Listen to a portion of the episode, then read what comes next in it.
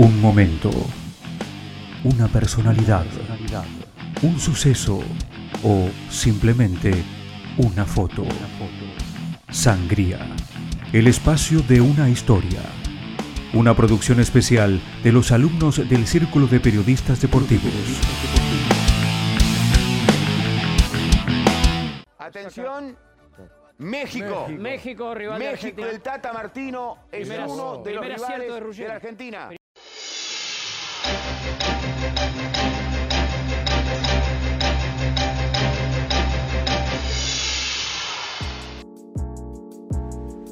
Partidos claves en instancias decisivas, goles icónicos, inacabables discusiones en redes sociales y hasta guerra de cantos en las inmediaciones de un estadio, como pasó en el Mundial de Rusia 2018. Son varios los condimentos que hacen que cada vez que Argentina y México se enfrentan, no sea un encuentro más. En esta entrega, ahondaremos en la historia de una rivalidad que se ha ido conformando en el último tiempo y que, en tan solo 7 meses, en el marco de una nueva Copa del Mundo, sumará un capítulo más a su historia. El azar del sorteo dictaminó que albicelestes y tricolores se crucen en la fase de grupos del Mundial a realizarse entre noviembre y diciembre en Qatar, y desde el momento que las bolitas juntaron a dichas elecciones, el partido ya se empezó a palpitar. Argentina y México se han enfrentado un total de 30 veces oficialmente. Vale destacar que los amistosos disputados en las denominadas fechas FIFA tienen validez a la hora de llevar los registros, más allá de su carácter amistoso.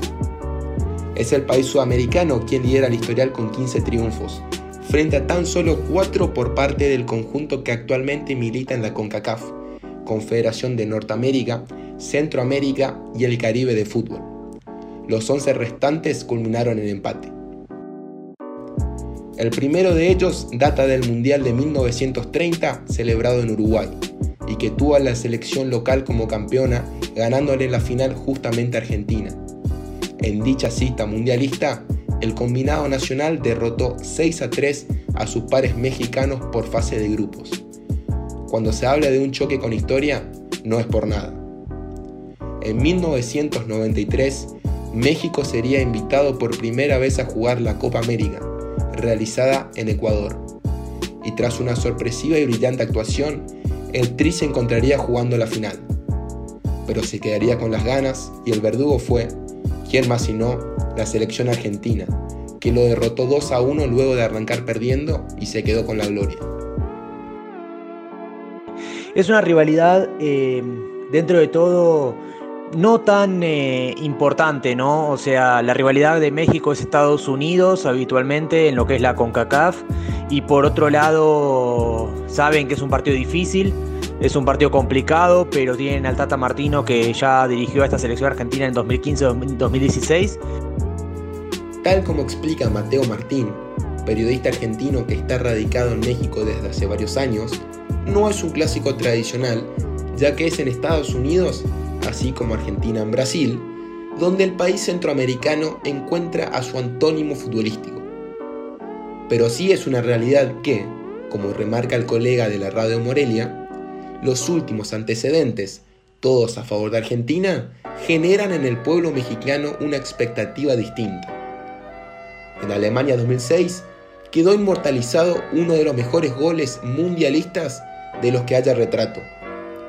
Aquel bombazo de Maximiliano Rodríguez que, tras frenar con el pecho un cambio de frente y empalmar la pelota con la fuerza y precisión justa, se colgó de un ángulo. Semejante demostración de una gran destreza técnica que sirvió para, a los 8 minutos del tiempo extra, dejar atónitos a propios y extraños y darle a Argentina el pasaje a los cuartos de final. La tira para Juan Román. Riquelme otra vez para Messi. Messi entre tres. Messi entre tres. Le pide Aymar. Messi la saca bien de ese lugar para Sorín. Sorín puede levantar para Tevez. Y en el centro para Maxi. La paró con el pecho. Le pegó de zurda. ¡Viene! ¡Gol!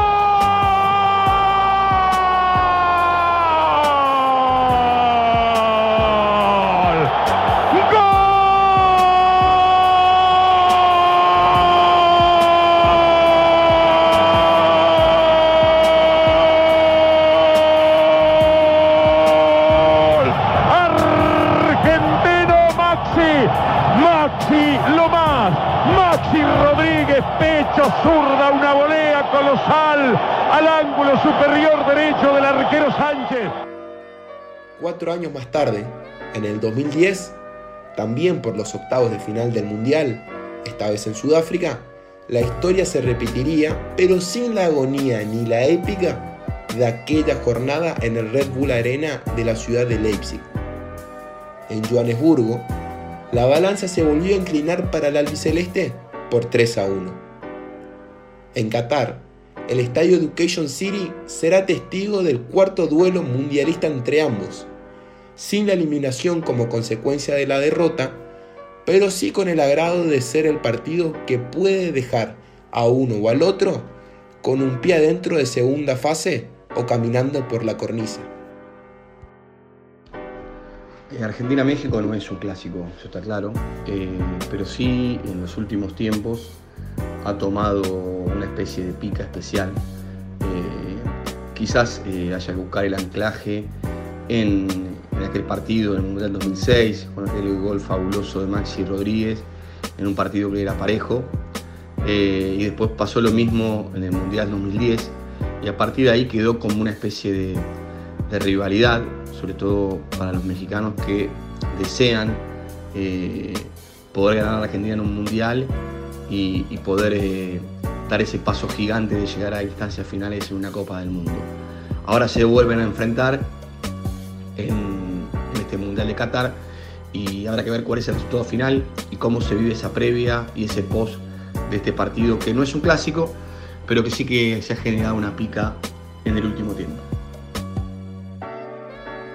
Para Hernán Klaus, cronista de la selección argentina en el diario Le, es en México donde se vive este cruce particular de forma especial. Y si a los datos se remite, hay que decir que el Tri no le gana al albiceleste desde el 10 de julio de 2004, cuando por la Copa América de Perú se impuso por la mínima gracias al tanto de Ramón Morales de tiro libre. De allí en adelante, 8 caídas en 10 enfrentamientos para los centroamericanos. El duelo que se hará en territorio catarí tendrá también otro condimento extra, la presencia de argentinos en el combinado mexicano. Gerardo Martino, quien supo ser el director técnico de Argentina entre 2014 y 2016, plazo en el que logró dos subcampeonatos a nivel continental, es el entrenador actual de México y salvo algún imprevisto, seguirá sentado en el banco durante la cita mundialista. Pero además, Rogelio Funes Mori, delantero surgido de las inferiores de River Plate y actualmente jugador e ídolo de Monterrey, uno de los clubes más importantes del fútbol mexicano, conforma la lista de los atacantes predilectos del DT de 59 años. Y también diría presente. Estos agregados, ¿ilusionan? Bueno, aquí en México el ambiente no es del todo bueno porque nuestra selección ha mostrado un nivel muy bajo durante el último año. No le hemos podido ganar al acérrimo rival del área Estados Unidos y sobre todo porque nos tocó nuestra bestia negra en mundiales, su país, Argentina. Recordamos con mucho dolor ese 3 por 1 de Sudáfrica 2010 y aquel soberbio gol de Maxi en 2006 que nos dejó fuera ya en tiempo extras. Aún así, como buenos mexicanos, esperamos hacer fiesta durante el mundial más allá de los resultados que se puedan dar. Según cuenta Rafael Félix Cedillo, periodista local que trabaja en InfoGeek, en México entienden que por historia, por antecedentes y también por presente, el partido con Argentina esta vez es un compromiso que quizás se preferiría no asumir, una piedra en el zapato. De todos modos, y por más que en la previa la suerte pareciera estar en contra, está claro que el 26 de noviembre, cuando se dé comienzo a la Argentina-México de la segunda fecha del Grupo C, la chispa de la rivalidad se encenderá, la ilusión saldrá flor de piel y las ganas de ganar como sea serán quienes reinen en las almas argentinas y mexicanas que, en Qatar o en cualquier parte del mundo, serán testigos de una nueva edición de este ya tradicional enfrentamiento.